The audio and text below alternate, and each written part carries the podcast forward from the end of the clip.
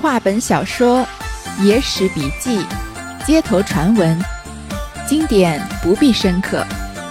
欢迎收听三弦儿的三言二拍，我们一起听听故事，聊聊人生。又要开启新的一个篇章了。这次的故事呢，也是大家很熟悉的，是《警世通言》的第三十二卷《杜十娘怒沉百宝箱》。其实这个故事的选段啊，我们在高中的时候应该是学过的。故事的情节呢，各位应该也大概有个了解。但是这个故事啊，确实挺适合接在白娘子永镇雷峰塔后面说。在白娘子永镇雷峰塔的最后一回，我说过，白娘子是个心中有爱但不会爱的人。那如果是像杜十娘这样心中有爱也懂得怎么去爱的人，是不是一定就会有一个幸福的结局呢？其实有爱和会爱啊，已经是很难办到的两件事。但是有时候造化弄人，即使你既有爱又会爱，依然有可能啊，因为自己经历的原因，或者啊遇人不淑的原因，而经历一段无疾而终的爱情。我之前好像也说过，在我们现代啊，因为男女相对而言比较平等，所以一个人的爱情故事就只是他人生故事的一部分而已。但是在三百多年前的明朝啊，因为正是女女性被压迫到顶峰的时期，所以一个女人出生下来，有时候很多事情就是注定了的。比如说杜十娘的出生，就注定了她不可能有一个美满的爱情。而在三百多年前的年代啊，很多时候一个女人的爱情故事就是她人生的故事，因为大多数女人是依附着男人而生存的，失去了这样的依附呢，连生存就都很困难了。其实今天这一集啊，我也想找一个挺比较好听的片头曲来取代我原本的片头的。但是杜十娘的有关的歌呢，要不然就是听起来有点土，要不然就是过于古典的评弹，可能不是那么大众。所以各位如果有听过关于杜十娘的歌，欢迎留言或私信告诉我，我暂暂时没有找到。好，那我们就开始读《杜十娘怒沉百宝箱》。扫荡残湖立地己，龙翔凤舞势崔嵬。左环沧海天一带，右拥太行山万围。歌伎九边雄绝色，衣冠万国仰垂衣。太平人乐话叙事，永永金瓯共日辉。开头啊是一首比较大气磅礴的诗。听起来好像跟这个故事毫无关系，其实呢，这是介绍这个故事的背景。因为杜十娘的故事呢，是发生在明朝的万历年间，是冯梦龙啊根据明朝同时代的文人叫宋茂臣的《父亲农传》改编而成的，属于一种拟话本的形式。其实开头的这首诗呢，也是颂圣的一种。颂圣我们之前说过了，就是歌颂当今美好盛世的意思。当然，这个“圣”是皇帝那个圣上的“圣”啊。好，我们来看一下“扫荡残湖立地基”，地基就是京都的意思，都城。就是在这个朝代啊，胡人的残部呢已经被清扫完毕，京都啊国土非常稳固。胡人就是古代北方的游牧民族，这是对他们的一种蔑称。龙翔凤舞势崔嵬，龙翔凤舞其实就是龙飞凤舞的意思。我们现在说龙飞凤舞啊，常常都说一个人字写的比较舒展有力，有时候也会用作贬义词。老师看你字写的很潦草，说你这个字怎么写的龙飞凤舞的？但是这是后来发展出来的意思了。龙飞凤舞它本来的意思呢是形容山势的威严雄壮，所以就和龙飞凤舞势崔嵬这个崔嵬啊非常呼应了。崔嵬就是指高峻的山嘛。这句话意思也就是说啊，北京城附近有高耸入云的山，而且绵延不绝。守护着这个都城。后两句呢？下两句就是说北京的地理位置：左环沧海天一带，右拥太行山万围。这个太行山啊，就是中国东部地区比较重要的山脉和地理分界线，是位于山西省和华北平原之间，纵跨了北京、河北、山西、河南四个省市，也是黄土高原的东部界限。歌集九边雄绝塞。衣冠万国仰垂衣，这个歌集啊，就是指代兵器，进一步指代战争的意思。这个九边呢，就是九边重镇，是明朝弘治年间啊，在北部沿长城防线陆续设立的九个军事重镇。九边重镇啊，是明朝同蒙古残余势力防御作战的重要战线。就是说啊，在明朝的这个时候，设立了九边重镇，与外部的残余势力战争，保护一方国土的平安。这个衣冠呢，其实是指文武百官的意思。就是其他万国的文武百官啊，都来敬奉这个明朝的皇帝。太平仁乐华胥氏，这个华胥啊，就是传说中伏羲与女娲的母亲。那华胥氏呢，其实进一步就代指太平盛世的意思。永永金瓯共日辉，这个金瓯呢，就是指啊金做的这个盆盂，也就是用来比喻啊疆土顽固，就是说我们大明朝的盛世啊坚不可破。永远呢与日月同辉，所以这首诗啊其实没什么过于深层的意思，就是说明朝到了万历年间啊，国土得到了巩固，百姓安居乐业，周围的小国啊都以明朝为尊。这首诗单夸我朝燕京建都之盛，说起燕都的形势，北倚雄关，南压曲下，真乃京城天府，万年不拔之基。当先洪武爷扫荡胡城，定定鼎金陵，视为南京；到永乐爷从北平起兵靖难，迁于燕都，视为北京。只因这一迁，把这个苦寒地面变作花景世界。自永乐爷久传至万至于万历爷，此乃我朝第十一代的天子。这位天子聪明神武，德福兼全，十岁登基。在位四十八年，削平了三处寇乱，哪三处？日本关白平秀吉，西夏波承恩，播州杨应龙。平秀吉侵犯朝鲜，波承恩、杨应龙是土官谋叛，先后削平。远夷莫不畏服，争来朝贡，真个是一人有庆，民安乐。四海无虞，国太平。这一段啊，逐字逐句的解释实在没什么意思，就展开来说一说他讲到的几件大事。第一件啊，就是明朝永乐年间的迁都。首先啊，从呃唐朝以后，江南的经济啊迅速发展，并且超过了北方，成为全国的经济重心所在。位于江南的南京呢，和它上下游一起构成的这个江防体体系啊，是保证南京安全的直接屏障。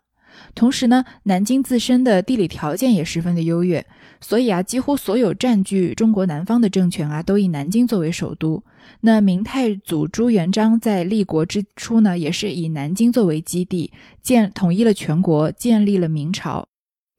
那因为历代统一王朝的都城啊，大多数都在中原，所以在明朝统一全国之初呢，明太祖也是有打算找机会把京师迁往北方的。但是呢，因为他想要选取的这个开封和凤阳啊，都是在当时久经战乱，破败不堪，难以承担当京师的重任，所以朱元璋啊就放弃了迁都这两处的打算，改南京为京师。这个时候的南京啊，成为中国的政治、经济和文化中心，迎来了历史上的发展高峰。在明初年的时候啊，京师也就是南京啊，人口有近百万人，是当时中国规模最大、人口最多的城市，也是世界上最大的城市。当时修造了历时达二十七年的南京明城墙，这个南京明城墙啊，到现在还是一个非常地标性的建筑吧。但是来南京旅游的人啊。很少有人会想说沿着明城墙走一走，其实沿着明城墙走路啊，可以看到很很美的风景的。说到这里，大家应该也猜到了，我就是南京人。虽然南京跟很多城市比起来不算是一个典型的旅游城市，但是它在我心里是一个宝藏城市。希望各位有机会啊，可以考虑来来南京旅游。好，之前说到这个明太祖啊，在位的时候。把都城建在南京嘛，那他在位的时候啊，把儿孙都分封到各地做藩王，那藩王的势力呢就日渐膨胀。因为他的太子朱标早逝，所以他的皇太孙朱允文就继位，他就是建文帝。那建文帝呢，采取了一系列的削藩的措施，就是本来这些藩王有他们的封地的，那建文帝把这些封地收回，要求藩王呢回京。而且他也在北平的周围啊和城内啊部署了兵力，又以边防为名啊，把明太祖第四子燕王朱棣的护卫精兵调出塞外戍守，所以准备消除燕王。那朱棣呢，他是呃朱允文的叔叔，是一个非常有统治能力，也很有作战经验的人。他说实话也确实是一个比朱允文更适合做皇帝的人。他呢就在建建文元年的时候起兵反抗，然后挥师南下。这一次的变异呢，就叫做靖难之役。因为建文帝啊缺乏谋略，因为他很很年轻嘛，导致他的主力部队啊不断的被歼灭。朱棣呢适时的出击，灵活的运用一些战争上的策略，经过了几次大战啊，消灭了南军的主力。最后呢乘胜进军，在建文四年的时候攻下了帝都，也就是当时的南京。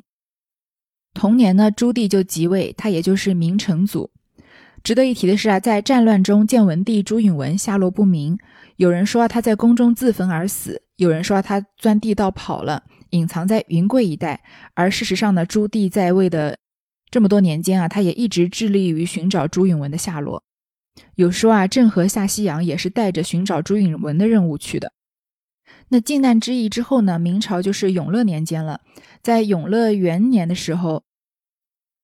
明成祖，也就是朱棣啊，大力的擢升燕平的北平府的地位，开始迁发人民啊来充实北平。那永乐四年的时候，他就下诏啊，以南京的皇宫为蓝本，兴建北平的皇宫和城环。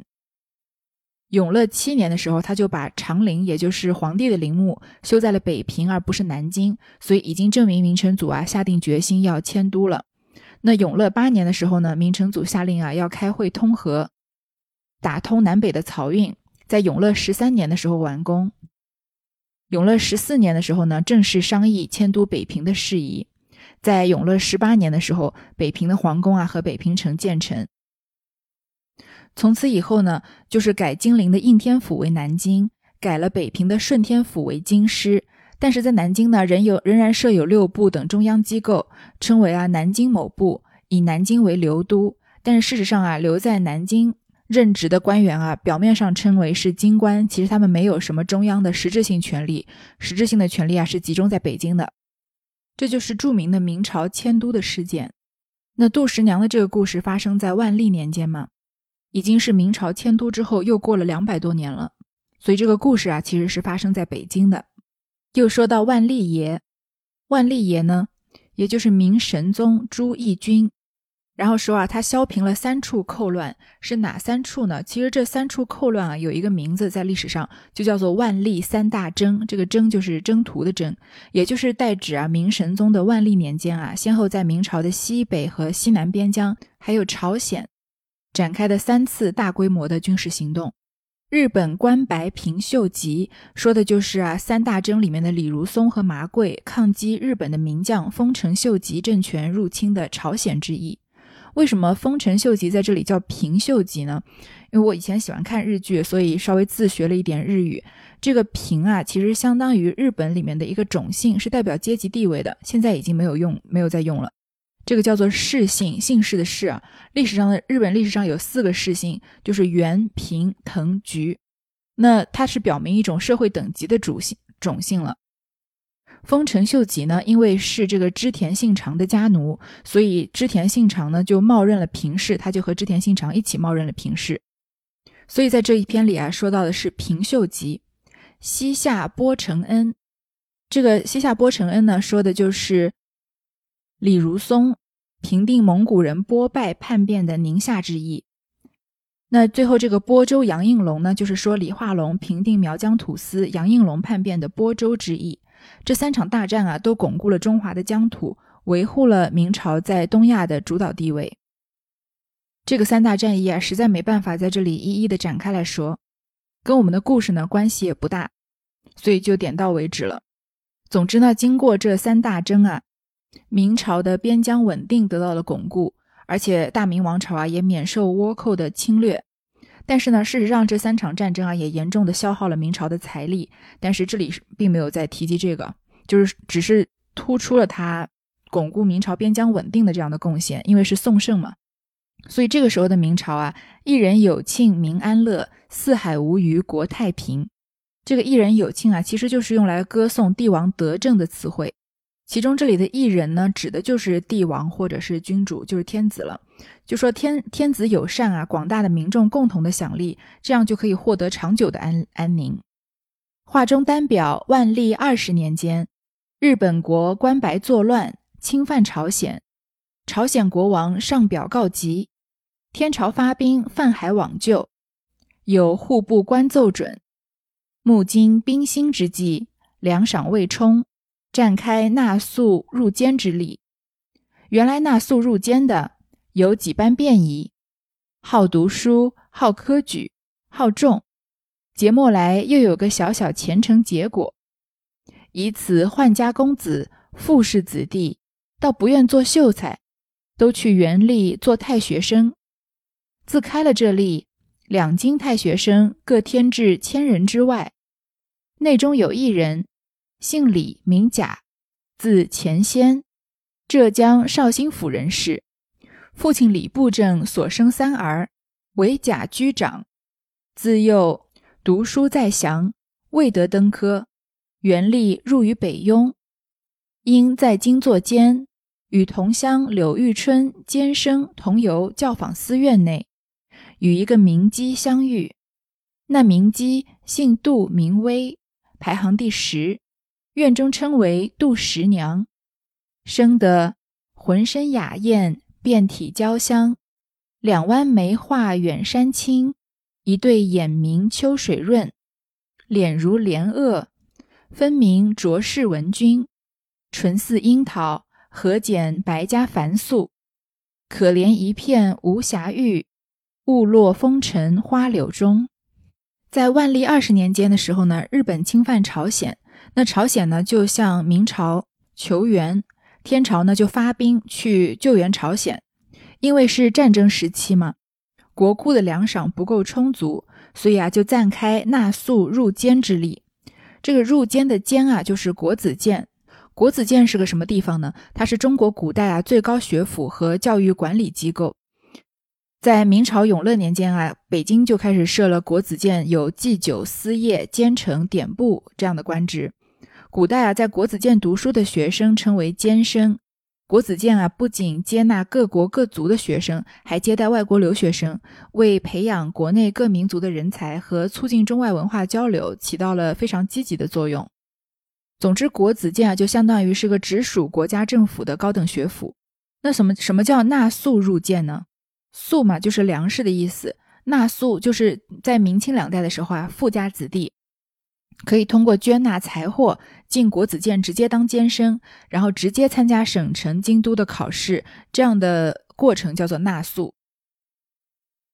那我们在讲唐介元三校姻缘的时候，简单的说过古代的科举制度，因为科举是要考一级一级的考上来嘛，从秀才到举人到进士，那在一开始呢，是县府要有两级的初试，初试合格呢叫做童生，当了童生呢才能进入科举科举考试。进入科举呢，一共分四级，就是院试、乡试、会试和殿试。院试考中之后呢，就是秀才，秀才呢要参加乡试，就是要去省城里面考试，合格了就叫做举人。会试的地点就在京城，考中之后称为贡士，贡士可以参加殿试，考中了呢就叫进士。那殿试的前三名就分别叫做状元、榜眼和探花嘛。但是这个纳粟入监啊，在这个一级一级往上考的这个科举制度之外啊，开了一个便利之门，就说你家里要是有钱，可以捐财或者捐物的话呢，到了一定的等级，就可以直接入国子监当监生，也就是这里的太学生，然后可以越过这个秀才的考试，直接参加省城或者京城的考试。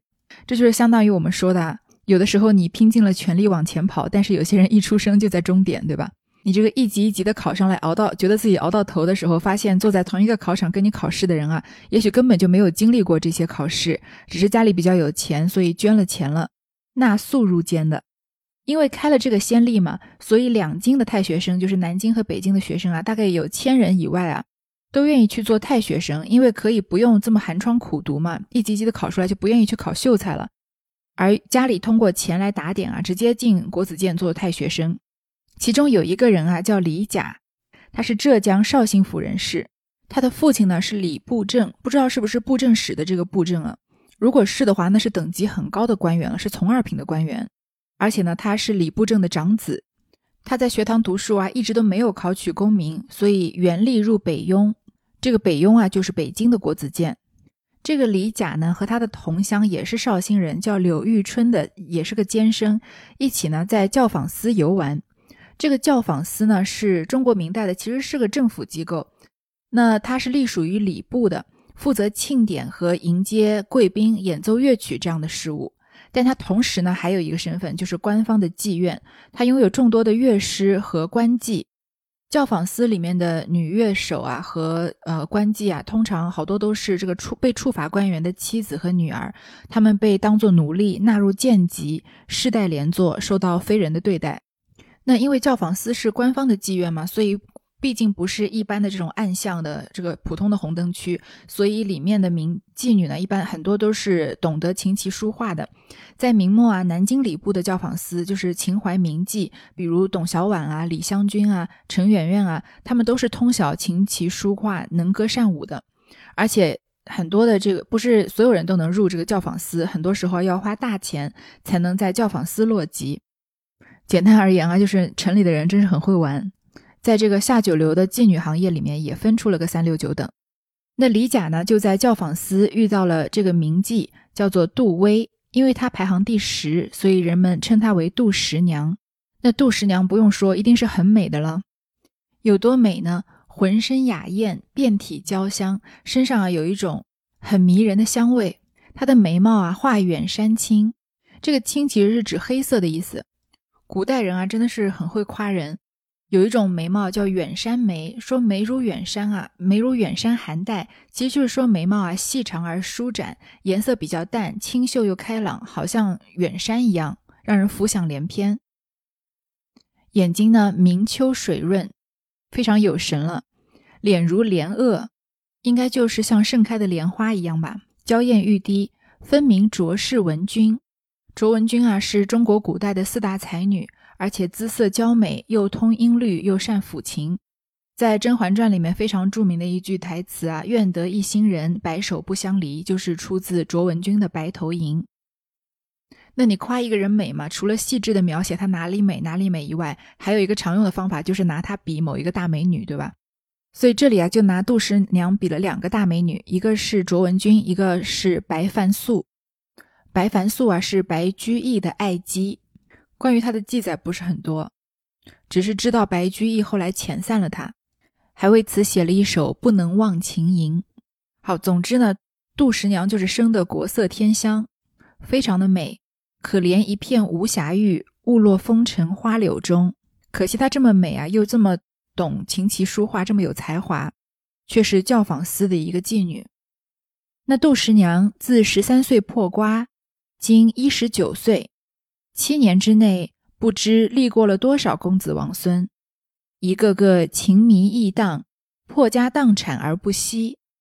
院中传出四句口号来，道是：“座中若有杜十娘，斗烧之量引千觞；院中若识杜老威，千家粉面都如鬼。”这个杜十娘啊，十三岁就入风尘，今年十九岁，当了整整七年的官妓了。这七年啊，不知道经历过多少公子王孙，在他身上啊，倾家荡产，花光了自己的钱财，就只为了博他一笑。所以院里啊传来四句口号，就说啊，如果你座中有杜十娘，吃饭的时候、喝酒的时候，杜十娘也在席中啊，斗烧之量饮千觞。即使你本来的酒量只有一点点，你都能为了杜十娘喝下一千杯，因为美人嘛，比较下酒吧。院中若识杜老威，千家粉面都如鬼。你认识了杜十娘之后啊，你再看所有那些女子，不管是化的化妆化的多美，她们看起来都像鬼一样。那杜十娘就相当于，比如说现在这种合照杀手，因为太美了，所以你跟谁合照她都艳压，把跟她一起合照人对比的特别的丑。我又想到了这个周星驰的电影啊，在唐伯虎点秋香的时候，唐伯虎第二次见到秋香，喊有人喊了一声秋香，秋香回头，唐伯虎觉得说她也没那么美嘛，然后又有人在旁边喊了一声美女，然后有很多人跟着秋香一起回头，结果那些人啊都是千家粉面都如鬼了，都很丑的，一下就把秋香衬托的国色天香了。但是不同的是呢，那个周星驰的电影里面是特地找了一些人扮丑来衬托这个秋香的美，而杜十娘呢，是因为她自己本身太美了，所以再美的人站在她旁边啊，都黯然失色。我们都知道啊，杜十娘的故事是一个一片痴心的女子错付一生的故事。但是我们也要承认一个事实啊，就是杜十娘她毕竟是一个妓女，有的时候人生没有那么的美好。我们也不不能因为杜十娘在这个故事里面大多数是一个正面的形象，就自己脑补啊，认为她也许这么多年都是卖艺不卖身的吧，只是遇到了李甲之后啊，一片真心才托付于他。这是不太可能的，因为原文已经用了一个比较不雅的词汇，说十三岁破瓜，就是杜十娘在十三岁入行的时候，她就已经不是处子之身了，而她做官妓做了七年，十九岁，十九岁在我们现在来看还是个青少年呢，正是风华正茂的年纪，但是在明朝啊，大多数人寿命都不长，大概平均年龄只有四十几岁的年代，十九岁已经是一个女人青春快要接近尽头的时候了。所以杜十娘这个官妓啊，当到十九岁，虽然还是风头正盛，一时无两，人人都把她捧得很高，但是盛极必衰。随着杜十娘的年纪越来越大，总是会一代有心人出来取代她的。所以杜十娘遇见李甲，爱上李甲，其实也有一个必然性，因为她自己心里面知道自己辉煌的时刻余下的不多了。接下来的重点呢，就是要找一个男人来来托付终身。白居易写过一首《琵琶行》啊，说武陵少年争缠头，一曲红烧不知数。钿头银篦击节碎，血色罗裙翻酒污。今年欢笑复明年，秋月春风等闲度。什么意思啊？就是在一个歌舞伎，他在呃全盛的时候，京都的富豪子弟啊，都争先恐后的来献彩，弹完一曲啊，收来的这个红烧不知其数。钿头啊，银币啊，打节拍啊，常常断裂而粉碎。红色的罗裙被酒渍沾污了，也不后悔。年复一年啊，都在欢笑打闹中度过。秋去春来啊，美好的时光白白消磨。其实这个用来说杜十娘也是很贴切的，因为官妓是一个贩卖快乐、贩卖欲望的职业嘛。那这样的东西总是来的和去的都特别的快了。所以在《琵琶行》后面没有两句，就是“弟走从军阿姨死”。暮去朝来颜色故，门前冷落鞍马稀。老大嫁作商人妇。就说啊，这个妓女的兄弟从军了，姐妹呢都死了，家道已经破败。暮去春来啊，我也渐渐的年老色衰了，门前的车马慢慢就减少了，光顾者呢就落落兮兮，青春已经逝去，最后只好嫁给商人为妻。